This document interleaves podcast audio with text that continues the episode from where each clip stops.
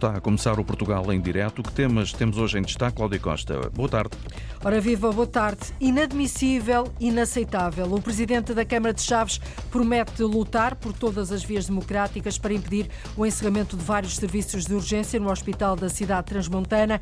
É exemplo do Diretor Executivo do SNS, também o Autarca de Chaves antevê um novembro muito difícil e diz que o Governo continua a afastar as pessoas do interior. E precisamente no interior também a mobilidade e os transportes são um problema para as pessoas que vivem naqueles territórios de baixa densidade populacional. Os desafios são grandes, as distâncias cada vez maiores. Tudo isto está a ser debatido numa viagem de comboio intercidades que partiu de Lisboa. Deve estar a chegar a qualquer altura à Covilhã. Membros do governo, especialistas e autarcas estão a bordo. Juntos querem refletir sobre este problema que afeta os territórios do interior. Nós vamos ter reportagem na chegada à estação da Covilhã. Mil eventos, 11 milhões de euros de investimentos, um milhão de pessoas a praticar atividades desportivas. Estes são alguns dos números que fazem Matosinhos cidade europeia do desporto em 2025. A autarquia acredita que o retorno económico nunca será inferior a 90 milhões de euros. Portugal em direto, edição é da jornalista Cláudia Costa.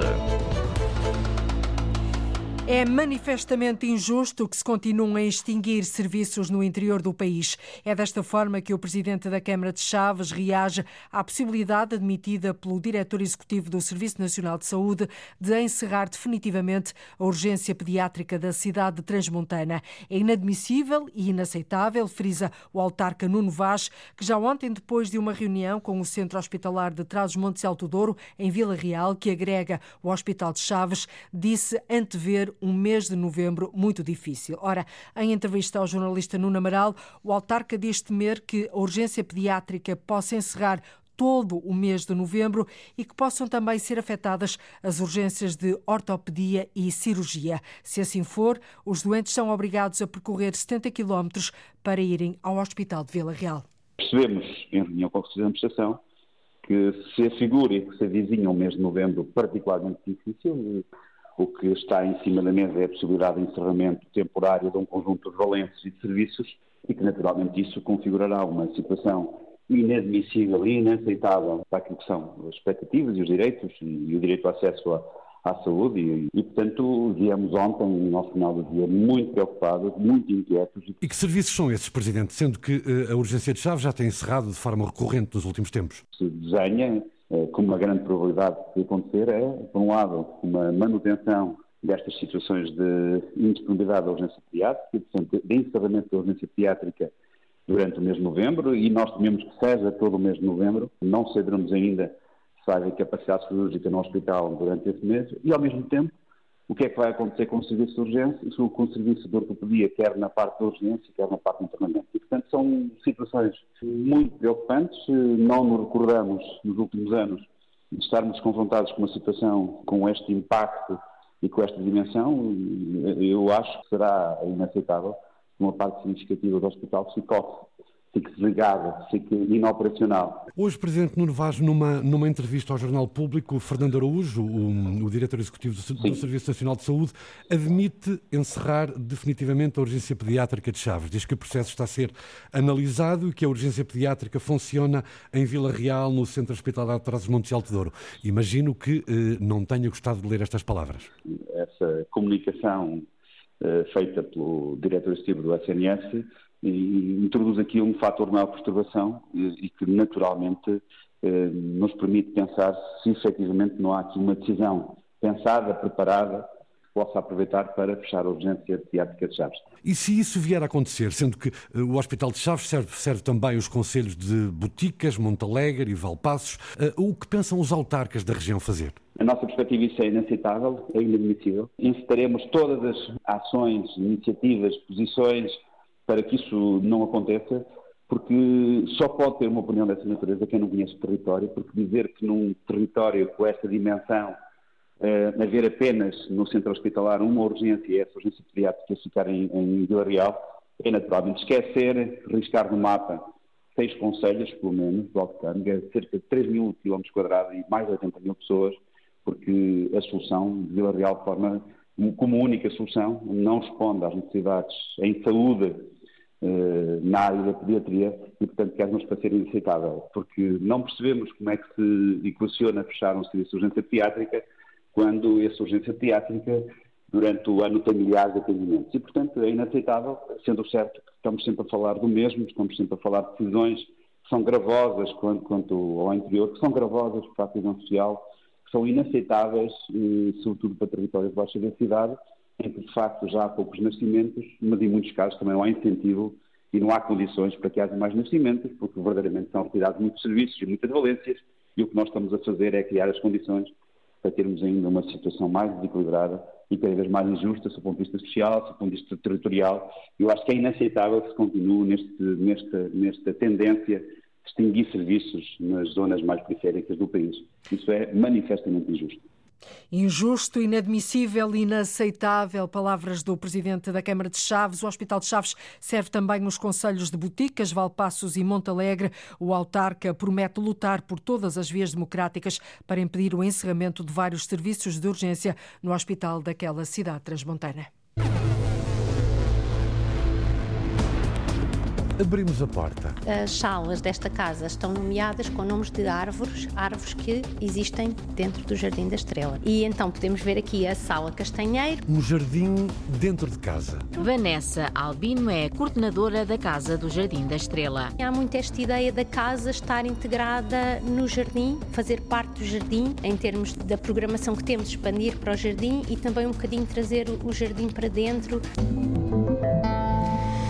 Daqui a pouco já vamos até à estação da Covilhã, onde chegou há poucos minutos o comboio que partiu de Lisboa eh, em direção à Covilhã. Eh, neste comboio foram debatidos os problemas, os desafios da mobilidade nas, nos territórios do interior. Para já, damos um salto até ao Algarve.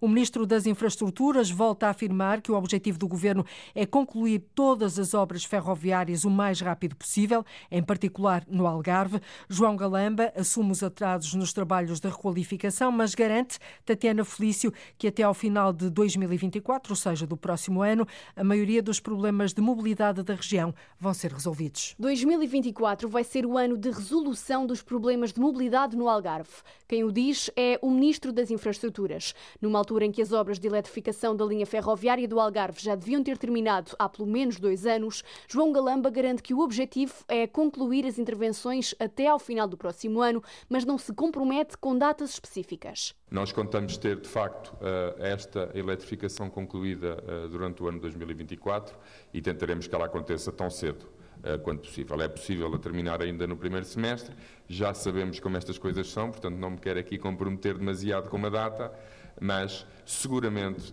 durante o ano de 2024 e, e tudo faremos e a IP está particularmente empenhada em tentar que isso seja tão mais cedo quanto possível. O governo tem agora um investimento de 2 mil milhões de euros para melhorar mais de mil quilómetros de linhas de comboio e para eletrificar cerca de 500 quilómetros, nos quais se inclui a linha do Algarve.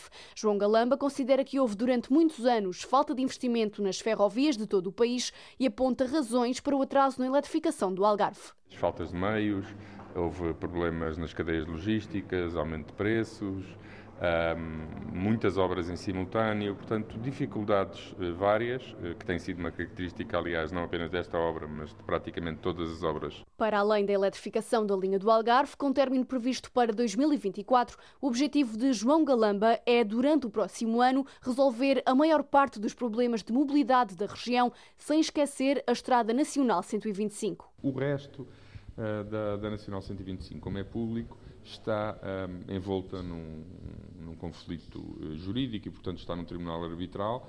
Nós estamos a explorar todas as vias possíveis para resolver essa situação o mais rapidamente possível, seja uh, porque o Tribunal Arbitral avança, seja porque resolvemos de, outro, de outra forma, mas o, o, que importa destacar aqui é que nós queremos resolver toda a Nacional 125 o mais rapidamente possível para que durante o ano de 2024 possamos tomar decisões contra obras urgentes. Eh, que têm de avançar nessa estrada. Por agora, só metade da Nacional 125 é que foi requalificada.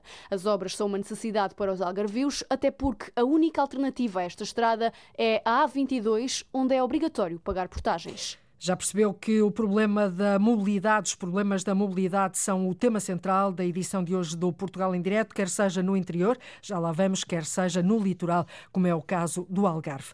O trânsito no IP3 vai ser desviado já a partir de hoje e até às 8 da noite da próxima quinta-feira por causa dos trabalhos de demolição do viaduto da linha da Beira Alta na zona de Santa Combadão. De acordo com a empresa Infraestruturas de Portugal, o corte será feito entre os quilómetros 82 e 101 do IP3, o trânsito passa a ser desviado para o IC12 e para a Estrada Regional 230. A empresa informa ainda que os trabalhos e os desvios estão sinalizados ao longo da estrada. Nesta altura, ainda decorrem as obras na linha da Beira Alta. A reabertura, já se sabe, não vai acontecer em novembro, tal como tinha sido anunciado pelo governo. Em causa estão situações como roubo de cobre, falta de mão de obra e ausência de equipamentos que comportam o avanço dos trabalhos. Recordo também, e passo já a informação, que na próxima sexta-feira o Portugal em Direto vai de malas e bagagens instalar-se precisamente no IP3, mais concretamente no Conselho de Santa Combadão. Matosinhos vai ser a cidade europeia do desporto já daqui por dois anos, em 2025. A escolha foi anunciada ontem. A autarquia prevê investir 11 milhões de euros financiados por fundos do Plano de Recuperação e Resiliência e estima receber, Cristina Santos, um milhão de pessoas no Conselho. Estão previstos mil eventos no âmbito da Cidade Europeia do Desporto em 2025. O vereador do Desporto de Matosinhos, Nuno Matos, dá exemplos. Teremos o europeu de basquete, o europeu de vela atlântica, aqui em Matosinhos teremos provas internacionais de voleibol. Estão também pensadas atividades para fazer mexer o público. Chegaremos a milhares de pessoas, que, quer nas nossas marginais, quer na programação do desporto para uh, inclusivo, quer desporto adaptado, quer desporto para os mais experientes, ou seja, com os mais 75, nas nossas sete piscinas municipais, nos nossos 15 quilómetros de costa atlântica. Ao longo do ano, em 2025, Matosinhos espera pelo menos um milhão de pessoas a praticar desporto. Quanto a investimentos, estão previstos mais de 11 milhões de euros através de BRR para construir de raiz ou melhorar as infraestruturas que Matosinhos tem. A ampliação do complexo esportivo do Labrense, aqui no norte do Conselho de Matosinhos, complexo esportivo Oscar Marques, junto ao Estádio do Mar, completando a segunda fase da construção daquele complexo desportivo, ou do skate park da Senhora da Hora, que também vai ser construído, dos campos de calistemia eh, para a prática de desporto informal, a requalificação eh, das zonas de marginal para a prática de desporto eh, informal, como o street basket, que já temos programado construir em Leça da Palmeira. Quanto ao impacto económico positivo, ainda não está fechado, mas o vereador Nuno Matos, vereador do Desporto Matosinhos, não espera menos do que Viana do Castelo estima com a cidade europeia deste ano. A estimativa do impacto positivo de cerca de 90 milhões de euros. Por isso, à partida, o impacto positivo que uma cidade europeia do desporto terá em Matosinhos nunca ficará inferior ao valor do impacto que teve, por exemplo, no ano 2023 a cidade europeia de Viana do Castelo. São mais de uma centena os equipamentos desportivos que o Conselho tem e que ajudaram Matosinhos a ser escolhida para Cidade Europeia do Desporto em 2025. O retorno económico nunca será inferior a 90 milhões de euros, é o que acredita a autarquia. Matosinhos vai ser cidade europeia do desporto em 2025. Uma ajuda que vem dos arredores de Paris. A Confederação Nacional da Agricultura fez chegar a Montemoro Novo, no Alentejo, fardos de palha vindos de França. Cada fardo ficou cerca de 30% mais barato do que o preço do mercado. Após alguns dias de chuva, mas ainda com os efeitos da seca bem presentes, esta palha, Paulo Nobre, é uma ajuda importante para os pequenos agricultores. São momentos de angústia para os agricultores alentejanos. Há meses que não há pastagem nos campos, os armazéns estão vazios. O lamento é de Olímpio Saraiva, em Montemoro Novo. Desde março ou abril, os agricultores andam tudo aflito e não têm comida, porque o inverno passado não houve e o verão foi o que foi e as explorações agora, com esta chuva, o pasto, mesmo algum pouco que haja no, no terreno, uh, já, já não presta para alimentar os animais e eles precisam de comer até que venha mais alguma coisa para o sustentar. Foram meses sem chuva, sob o sol abrasador de um verão difícil. Foi, foi, foi difícil, foi, foi terrível. Perante as dificuldades em alimentar o gado, os agricultores de Montemoro Novo precisavam de uma solução. A Confederação Nacional da Agricultura deu uma mão. Tu é exemplo do que fizemos há 18 anos atrás, da grande seca de 2005, um, então estamos então este ano a ir buscar palha um pouco mais longe. A França, perto de Paris, de uma associação de pequenos agricultores que nos vende a, a preço de custo a palha. Alexandre Pirata, agricultor, pertence à Liga dos Pequenos e Médios Agricultores de Montemoro Novo. De França, vieram 45 toneladas de palha divididas em três caminhões. O que encarece muito a operação é uh, o transporte. O transporte custa 3 quartos do custo total da palha, mas uh, é muito importante porque mesmo assim os agricultores têm a palha 20, 30% e estão uns casos 40% mais barato do que se comprasse a intermediários. Olímpio Saraiva faz as contas. No mercado normal ia se calhar à volta dos 100, 120 euros cada, cada fardo e aqui estamos a pô-los aqui assim a 75, a 75 euros cada um. Com 120 ovelhas para alimentar, Fernando Violante sabe que esta palha é bem mais barata. Deve ser mais em conta do que comprar por aí. Porque aí também há vários preços. A gente, um, um, se for, vem um pede 130, um fardo de 300 kg, o outro pede 120, é pá, também não. Sei que mais caro não é. E pelo menos eh, tivemos a informação que eles iam a França à palha e pelo menos já, já fico desenrascado. Com a palha de França, resolve-se a menor custo o problema da alimentação. Significa uma ajuda que o comer já é pouco. A chuva tem chegado aos campos nos últimos dias, umedecendo a terra. Ainda é pouco, diz Alexandre Pirata. Choveu muito ontem, é verdade, mas ainda só choveu agora. Precisam os pastos de crescer. A erva começa a brotar, o pasto há de crescer. Por enquanto, os agricultores de Montemoro Novo esperam pela água do inverno com o celeiro aviado de palha de França. Após alguns dias de chuva, mas ainda com os efeitos da seca muito presentes, esta palha vinda de França é uma ajuda preciosa para os pequenos agricultores de Montemoro Novo. Vai avançar a obra de reabilitação do Rio Oeste, da responsabilidade da Câmara de Braga e da Agência Portuguesa do Ambiente, um rio que sofre há muito com a poluição e onde continuam a ser feitas descargas que mancham as águas. O investimento, superior a um milhão e meio de euros, será dividido por etapas e deve estar concluído até ao final de 2025. Ana Gonçalves. É uma nova fase de renaturalização e reabilitação do Rio Oeste, em Braga. Vai começar em meados do próximo ano.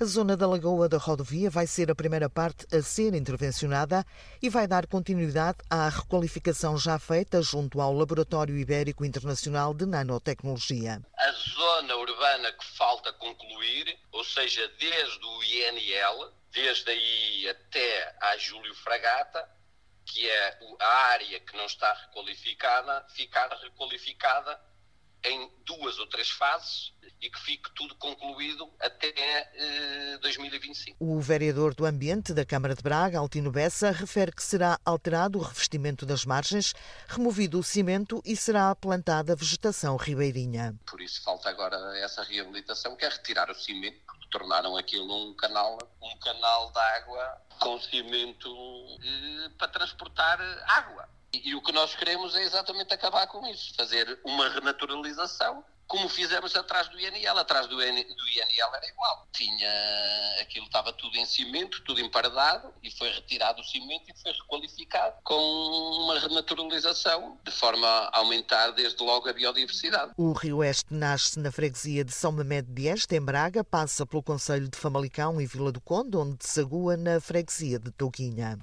O investimento superior a um milhão e meio de euros será dividido por etapas e deve estar concluído até ao final de 2025. E agora sim, vamos agora até à Covilhã.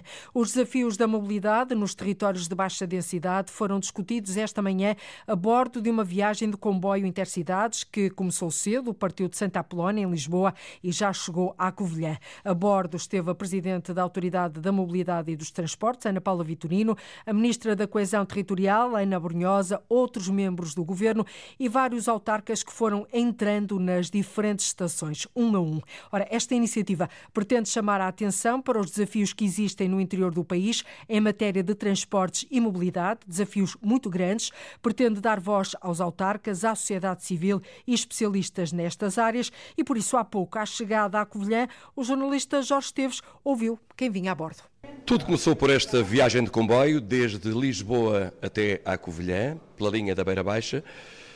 Durante a viagem foram entrando mais alguns autarcas, mas aquele que apanhou o comboio logo na primeira estação foi mesmo o autarca da Covilhã, que está também nesta ponta da linha desta iniciativa, que a Autoridade para a Mobilidade e Transportes, Ana Paula Vitorino, fez questão de fazer nestes territórios de baixa densidade para que uh, haja também o conceito de que uh, a utilização dos vários tipos de transporte coletivo pode ser mais, além de ser mais sustentável, é mais benéfica para todas as populações e aqui pode fazer-se muito mais do que aquilo que já está feito nesta altura. Esperemos que sim, que se faça muito mais, até porque, como todos nós entendemos, existe na matéria de transportes Uh, existe um país a duas velocidades, uma delas é, corredor, é no, no, corredor atlântico, portanto, desde Braga até Setúbal e depois caminhando para o Algarve, e a outra é manifestamente nos territórios de baixa densidade, nos, muitas vezes com povoamentos dispersos, que nós costumamos dizer no interior.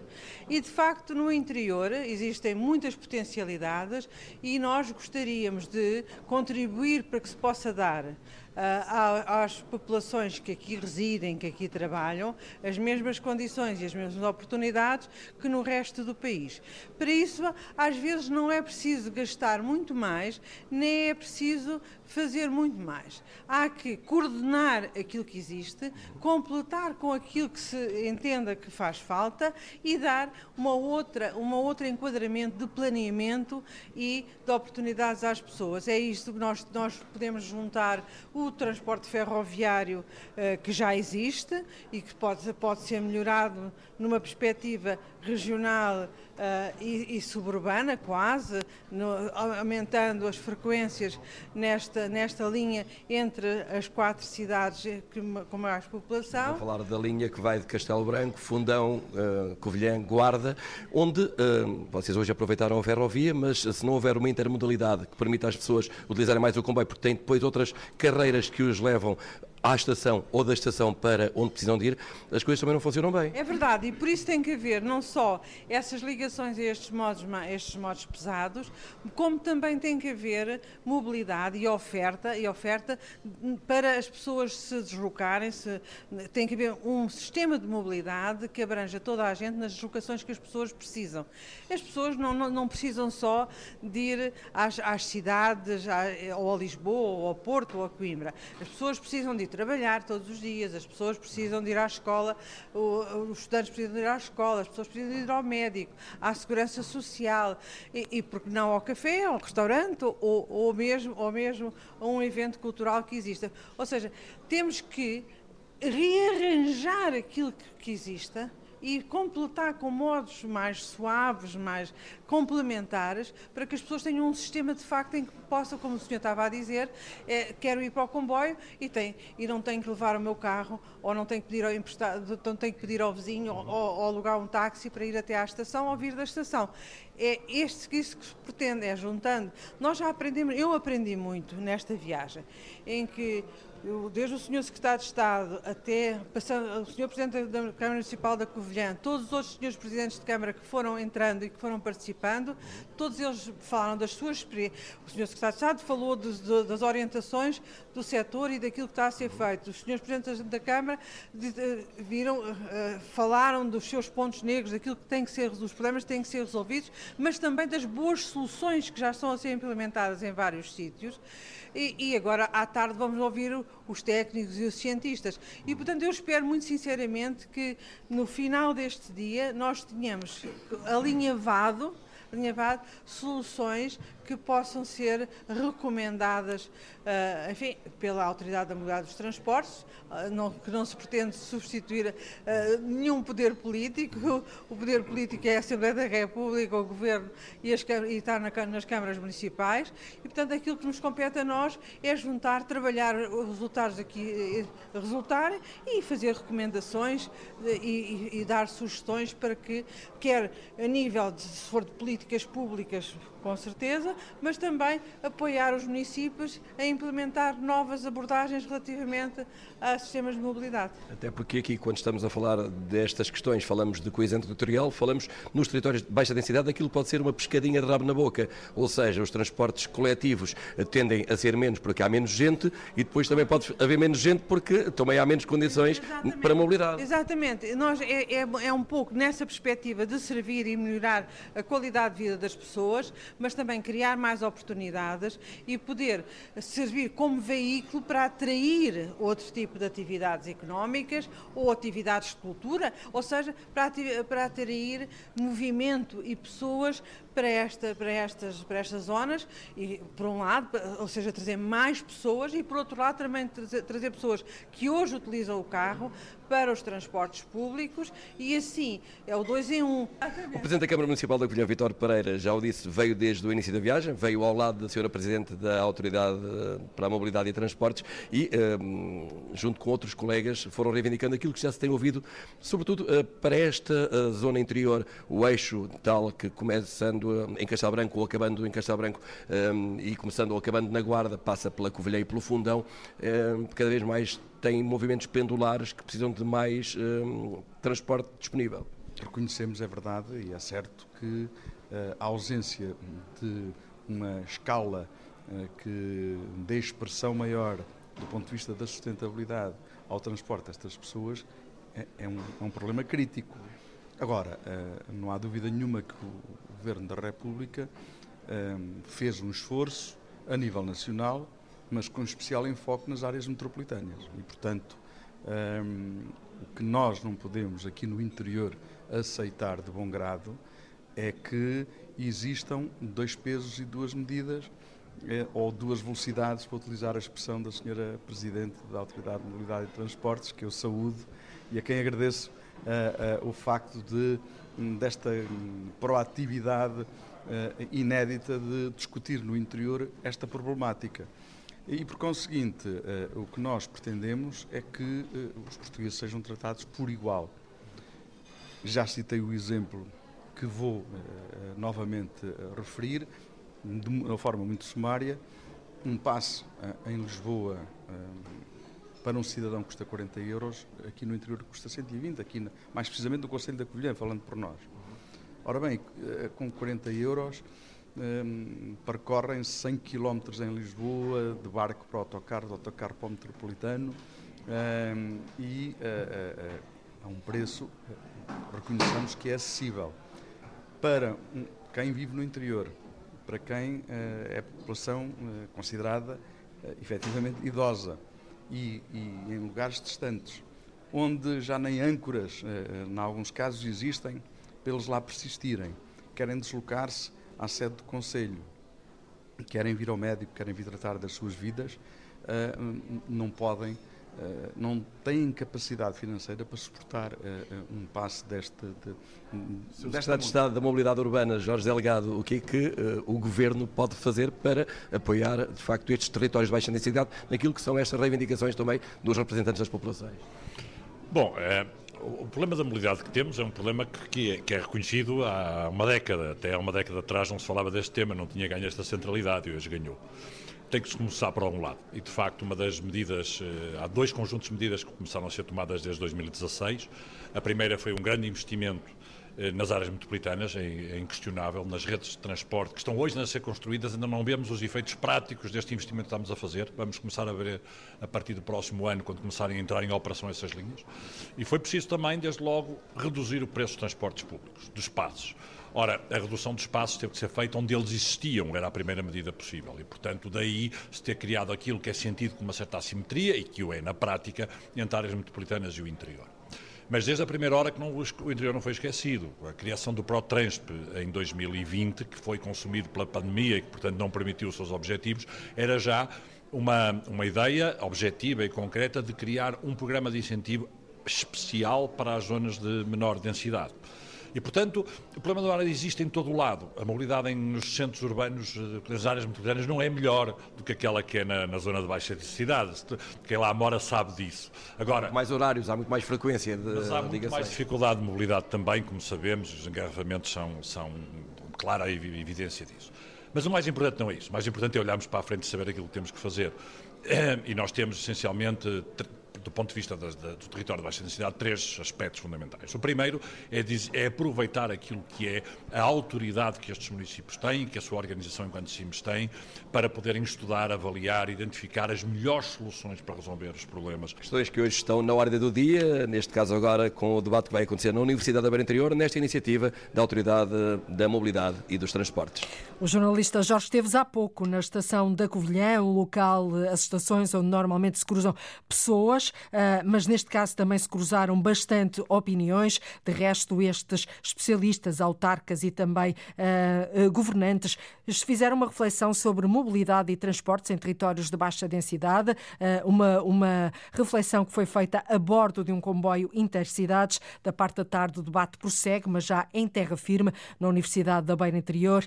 E quando se fala na organização do transporte no interior do país, os municípios são uma peça fundamental para responder às necessidades de quem lá vive. Escutada pela jornalista Lourdes Dias, a coordenadora nacional da rede de cidades e vilas com mobilidade para todos, Paula Teles, diz que o meio de transporte usado, este, o comboio, não foi escolhido ao acaso porque a ferrovia tem de ser uma prioridade. Eu espero que seja exatamente, eh, no fundo, eh, proclamar que há interesses políticos fortes uh, para a melhoria da ferrovia.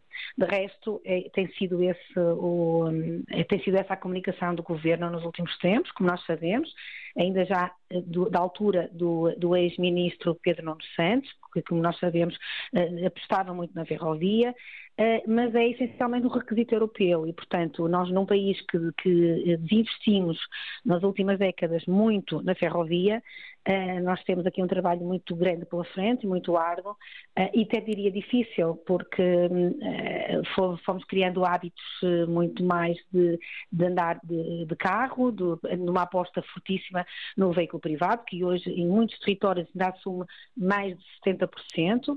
É um sinal, que, é um sinal. Um sinal, um sinal que o governo está hum, a apostar nesse caminho. Paula Teles, como é que se responde em termos de transportes um, às necessidades das pessoas que vivem nestes territórios de baixa densidade, a maior parte deles com povoações muito dispersas? Eu penso que a prioridade é assumir essas estratégias nacionais que têm sido a promover, nomeadamente a estratégia da ferrovia, eh, mas ainda outras, eh, porque nós, para andarmos de comboio, também temos que chegar de nossas casas ao comboio. E, portanto, o comboio não vai a todos os sítios. E, portanto, há que fazer um grande planeamento integrado da mobilidade urbana sustentável. E é exatamente isso que eu, por exemplo, vou querer afirmar na conversa que vamos ter à tarde, porque eh, não chega só o governo orientar a estratégia, é importante que os municípios, que são quem vão implementar no terreno eh, toda a complementariedade à ferrovia, tenham a possibilidade de a complementar de forma rigorosa e ajustada. E isso exige a prática de planeamento e da prática de, de elaboração de planos de mobilidade urbana sustentável, que consiga realmente rapidamente fazer chegar ao comboio uma rede forte, musculada de transporte público, eh, mas também uma rede forte de percursos pedonais que têm que ser feitos na conectividade e também de criação de uh, interfaces. Isto é, quando, quando, quando, avaliamos, por exemplo, um investimento, um grande investimento nos transportes uh, para as zonas do interior do país, não importa apenas pensar na questão financeira, é preciso focar a atenção em, muito, em muitos outros aspectos, quer sociais, quer económicos. Sim, Sim, os sociais são muito importantes. Eu diria que quem hoje não tem transporte ou quem não tem mobilidade, socialmente está completamente num gueto. Não consegue chegar a lado nenhum, portanto, fica com a vida toda e com o direito à, à sociabilidade eh, eh negada e, portanto, é preciso realmente fazer tudo isso. O, o, não é só pensar em, em, em, em injetar dinheiro, mas é essencial, essencialmente irrigar todo o território e, por vezes, até o conectar a nível do planeamento da mobilidade, que é o planeamento dos transportes, neste caso, que aqui é, poderemos falar mais de transporte, conectividade, conectar com o ordenamento do território. Eh, porque muitas das vezes nós continuamos a ver as cidades a crescerem para a, lados do, da cidade ou da vila que não levam à, à, estação, seja a estação de ferroviária, seja a estação rodoviária.